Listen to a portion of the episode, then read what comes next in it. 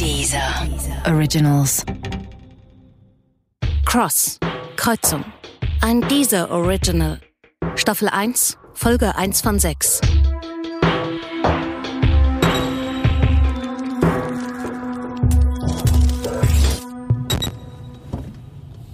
Seit einer Stunde links und rechts der Straße nichts als Maisfelder.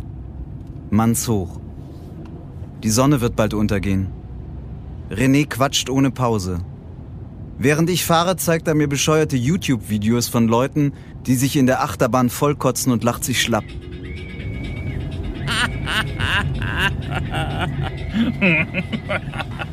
Kann der nicht mal zwei Minuten die Fresse halten? René, mach doch mal den Apparat an. René steckt sein Handy weg und nimmt den kleinen braunen Kasten vom Rücksitz. Ich denke an Hannah. Schon wieder. Ich weiß, ich darf sie nicht anrufen, aber ich will ihre Stimme hören. Unbedingt. Hallo? Hallo? Äh, hallo?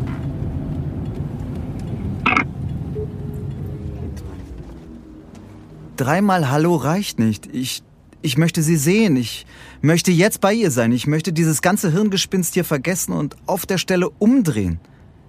Da klingelt mein Handy. Scheiße. Hi. Ich war mir sicher, ich hatte die Rufnummerunterdrückung eingestellt.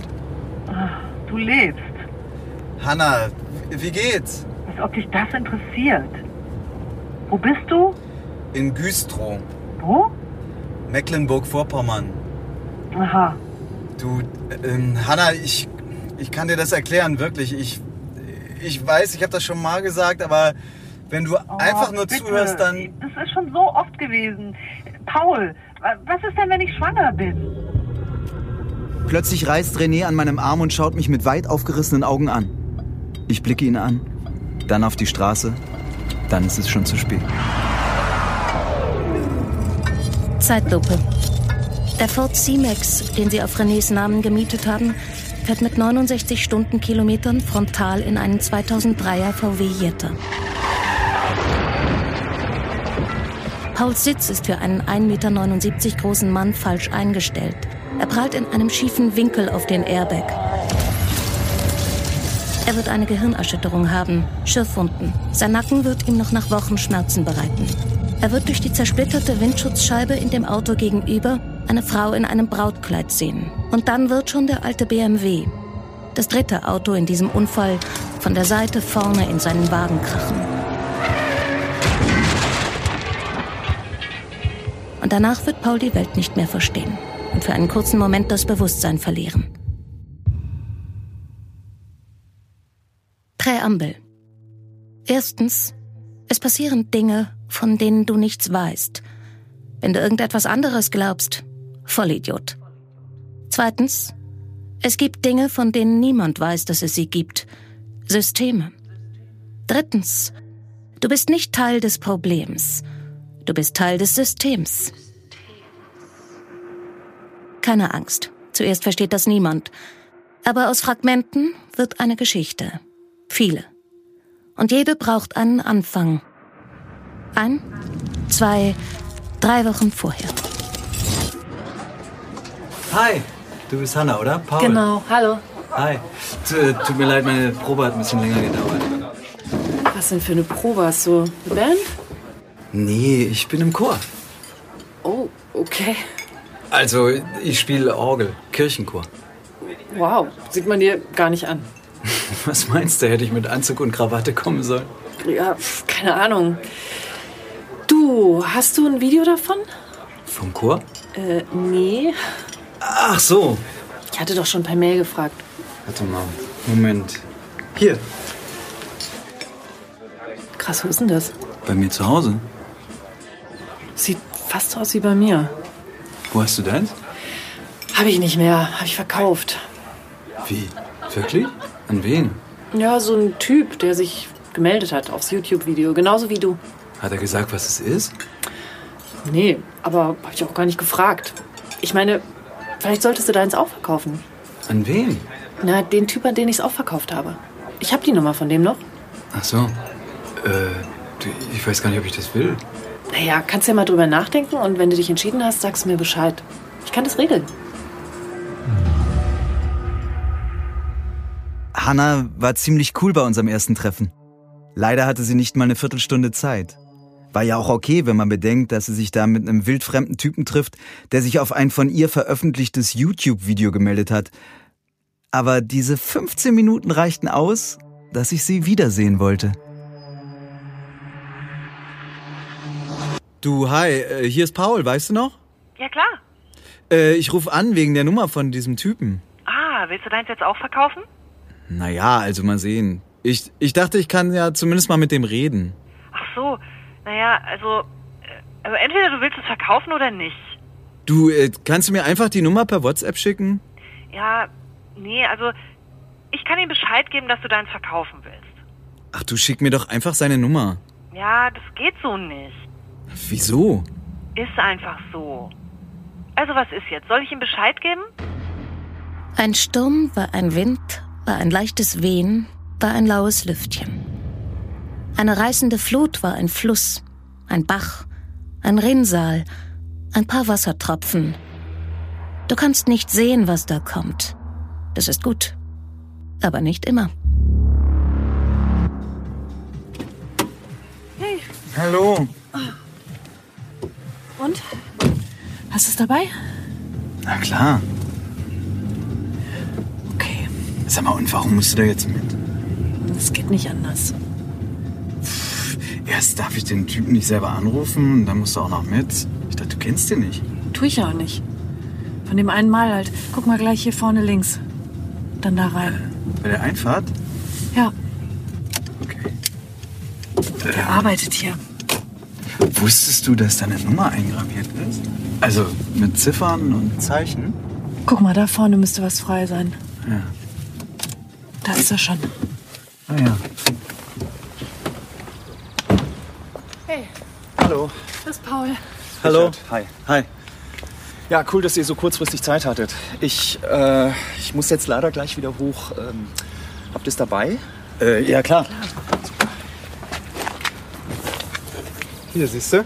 Cool. Gib mal her. Nee, Moment mal. Ach so, sorry, die Kohle. Äh, Ich habe noch eine Frage. Was ist das? ah, das ist so ein, ähm, das ist, das weiß ich auch nicht, das ist für... Also was ist denn jetzt, ne?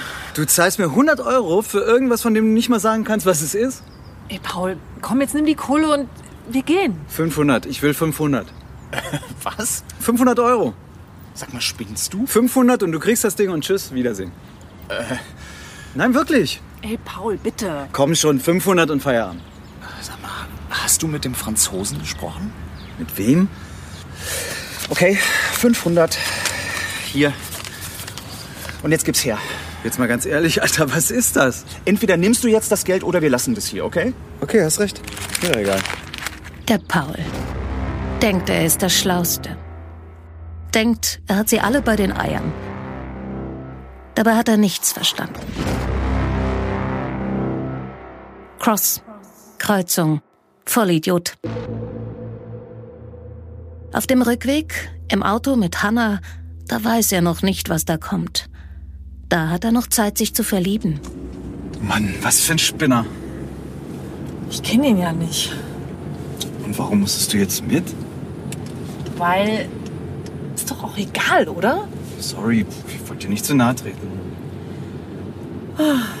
Ich habe 50 Euro dafür bekommen, okay? Was? Ja, ich weiß.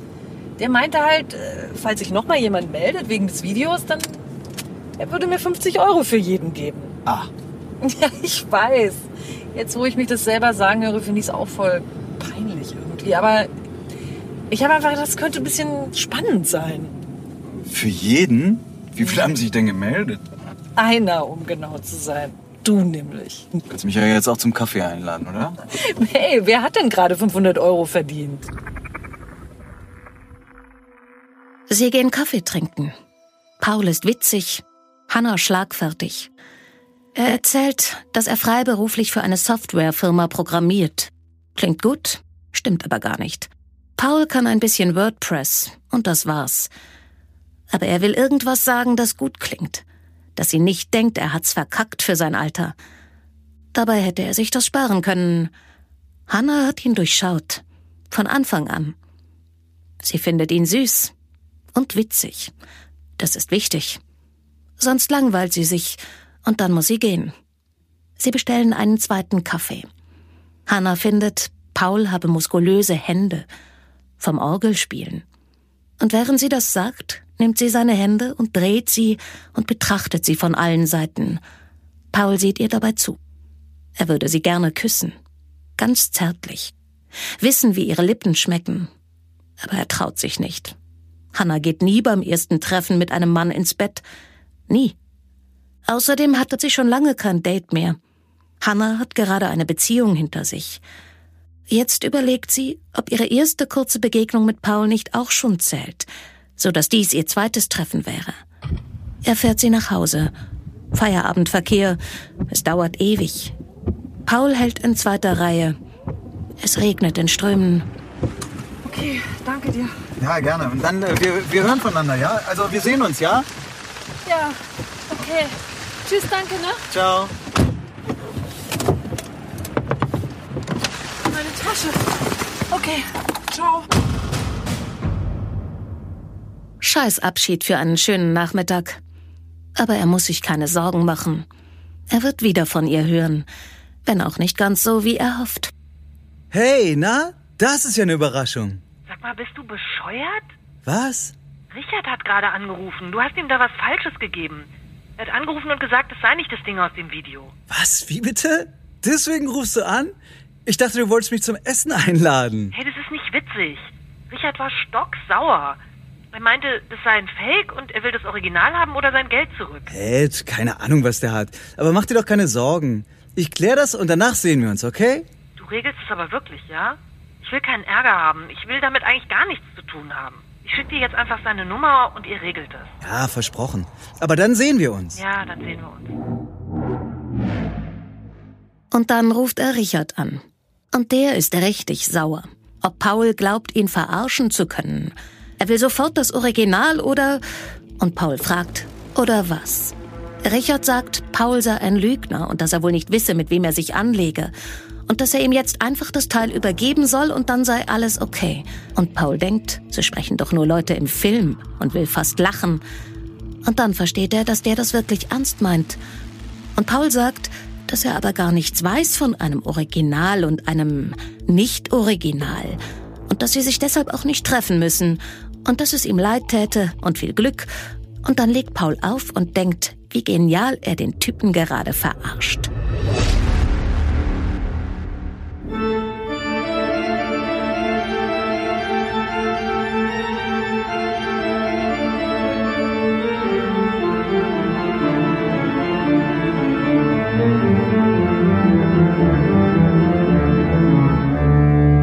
Spoiler Alert. Am Ende wird René sterben. Auf einem Parkplatz, nicht weit vom Meer. Das ist nicht Renés Schuld. Er hat alles richtig gemacht. Die anderen nicht. In Wahrheit ist die Geschichte von Paul und die Geschichte von Hannah und die Geschichte von allen anderen die Geschichte, warum René sterben wird.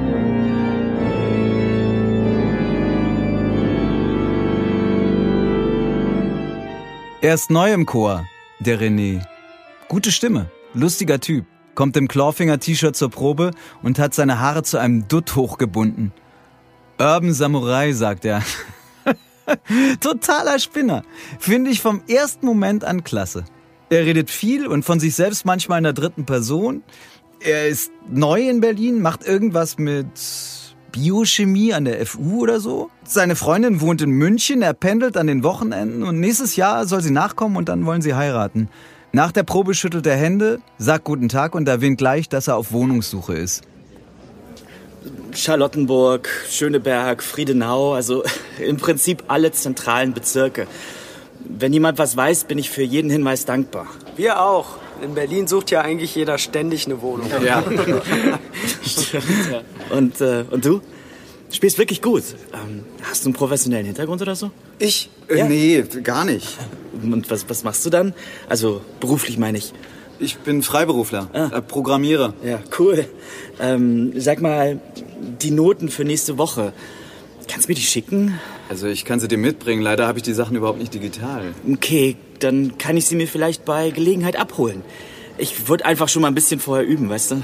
Okay, du, ich wohne fünf Minuten von hier zu Fuß. Äh, Wenn du noch Zeit hast, komm kurz mit. Cool. Wir laufen zu mir. Ich schließe die Haustür auf. Das Licht im Treppenhaus geht nicht. Das ist seltsam. Ist vorher noch nie passiert. Wir stapfen die Stufen hoch, benutzen die Handys als Taschenlampen, sind noch nicht ganz auf meiner Etage im dritten Stock, da sehe ich schon, dass was nicht stimmt. Meine Wohnungstür steht einen Spalt weit auf, durch den Licht ins Treppenhaus fällt. Scheiße. Alter. Alle Schränke, Schubladen, Regale ausgeräumt, auf den Boden geworfen. Es gibt kaum ein Durchkommen, das reinste Chaos. So eine verfickte Scheiße. Hey, hey, hey, hey, ich glaube, wir sollten nichts anfassen, bevor die Polizei da ist. Was? Polizei. Ja, nee, nee, lass mal schon gut. Eins muss man Paul lassen. Andere Leute hätten Panik bekommen, den Schlüsseldienst gerufen, die Nacht bei Freunden verbracht. Aber Paul hat schon so oft Ärger gehabt. Wer wird denn da gleich die Fassung verlieren? Willst du ein Bier? René ist einer auf Pauls Wellenlänge. Einer, mit dem er quatschen kann. Einer, bei dem er nach einer halben Stunde denkt, sie kennen sich schon ewig. Ich flipp aus. Du hast nicht wirklich die komplette Larry Brand Original-Hörspielserie Folge 1 Irrfahrt der Skelette bis Folge 15 Dämonenbrut in der Originalversion von 1983, 84. Alter! Die hat dann Abitur gemacht und war ja dann auch volljährig. Dann hat mein Vater sich direkt von meiner Mutter getrennt und ist mit der zusammengezogen. mit einer 18-Jährigen. Hat nicht mal ein Jahr gehalten. Aber immerhin hat dein Vater ein Jahr lang eine sehr geile Freundin gehabt. Bist du ein Arschloch? Echt?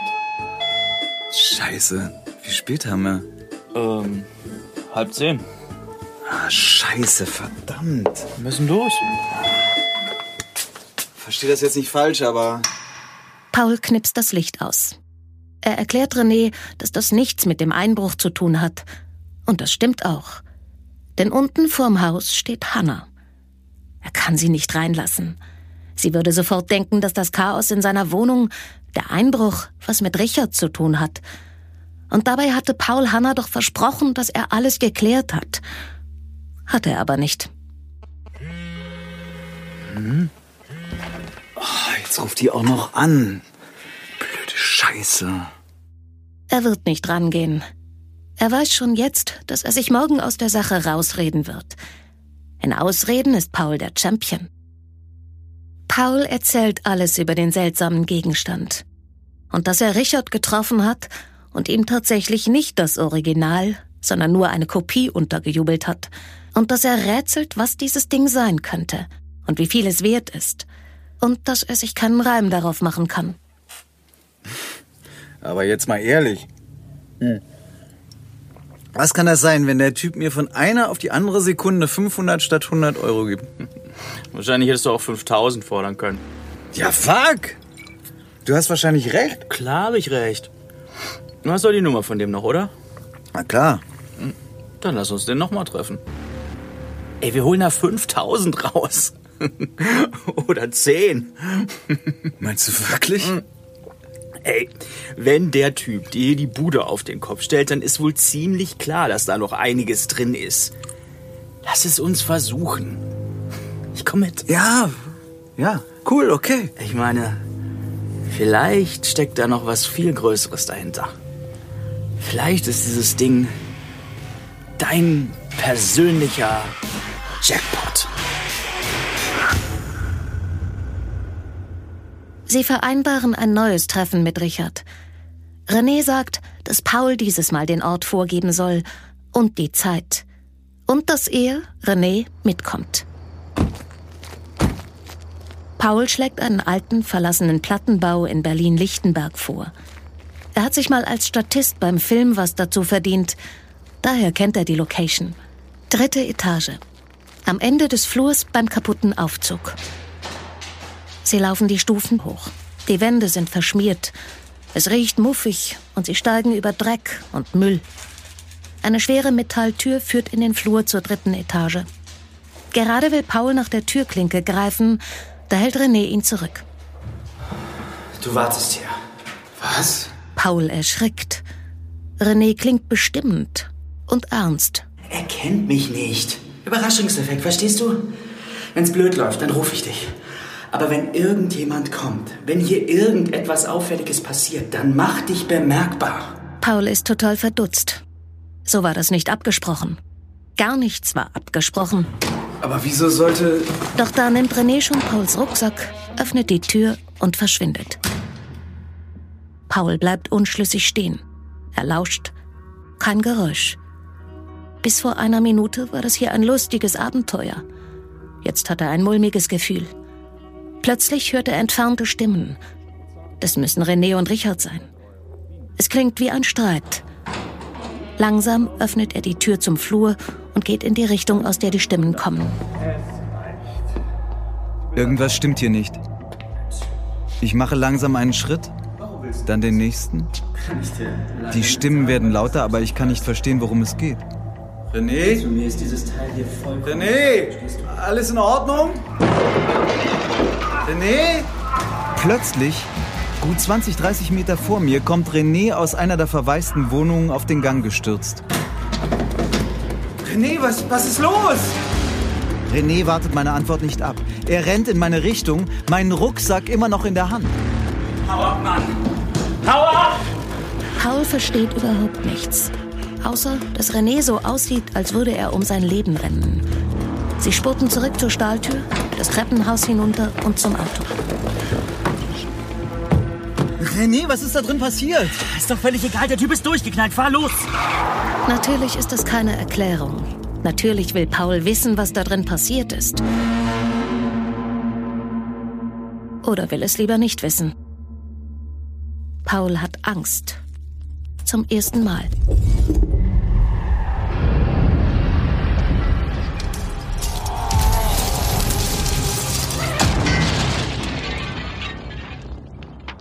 Paul spürt, wie warmes Blut aus seiner Nase über den Mund und das Kinn fließt. Er öffnet die Augen nur einen kleinen Schlitz weit. Auf dem Fahrersitz im Auto gegenüber ein Mann, blutüberströmt und anscheinend ohne Bewusstsein. Er hängt, vom Sicherheitsgurt gehalten, nach rechts zum Beifahrersitz geneigt. Die Braut auf dem Beifahrersitz ist fort. Es ist still. Links von sich sieht er ein weiteres Auto. Darin erkennt er verschwommen zwei Gestalten. Ein paar Grillen zirpen. Entfernt hört er plötzlich eine Männerstimme rufen. Direkt danach einen Schuss. Dann ist es wieder still. Paul bewegt seinen Kopf zur Seite. Langsam. Ganz langsam.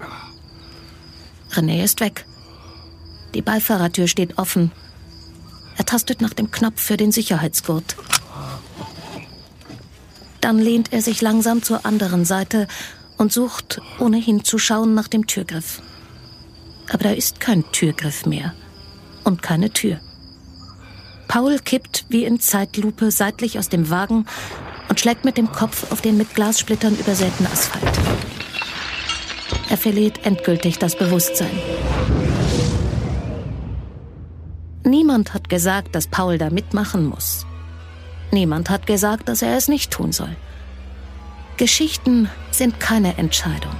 Sie passieren einfach. Und das hier ist nicht das Ende. Kommt mit. Eins, zwei, drei Wochen später. Hallo? Bahl, Joachim Bahl, guten Tag. Ich, ich weiß nicht, ob Sie sich an mich erinnern. Ja, Sie waren an dem Unfall beteiligt. Genau. Und Sie haben mich danach auf dem Hof meines Vaters besucht. Ja, ja, äh, es tut mir leid, wenn ich da etwas aufdringlich war. Hat sich das mit Ihrer Freundin wieder eingerenkt? Mit Hannah? Nee, das ist nicht so einfach zu erklären. Ähm, Sie, Sie haben damals von einem Gegenstand erzählt. Eine, eine Art Schlüssel, richtig? Ja, richtig. Wieso? Wissen Sie, wie groß dieser Gegenstand ist? Also, kennen Sie vielleicht seine Maße? Äh, ja. Moment. Warten Sie einen Moment. Ähm, hier. Die untere Seite ist 10 Zentimeter, links sind es 18, oben 3 und das erste Stück der rechten Seite. 16, dann 7 und 2. Woher wissen Sie das? Ich glaube, wenn das, was Sie haben, da ein Schlüssel ist, dann kenne ich das Schlüsselloch. Dein Kopf will daraus eine Geschichte machen, weil dein Kopf Geschichten erzählen will. Immer. Eine Geschichte mit Anfang, Ende und Sinn. Dein Kopf versucht um jeden Preis einen Sinn zu suchen, wo du doch nur zuhören sollst.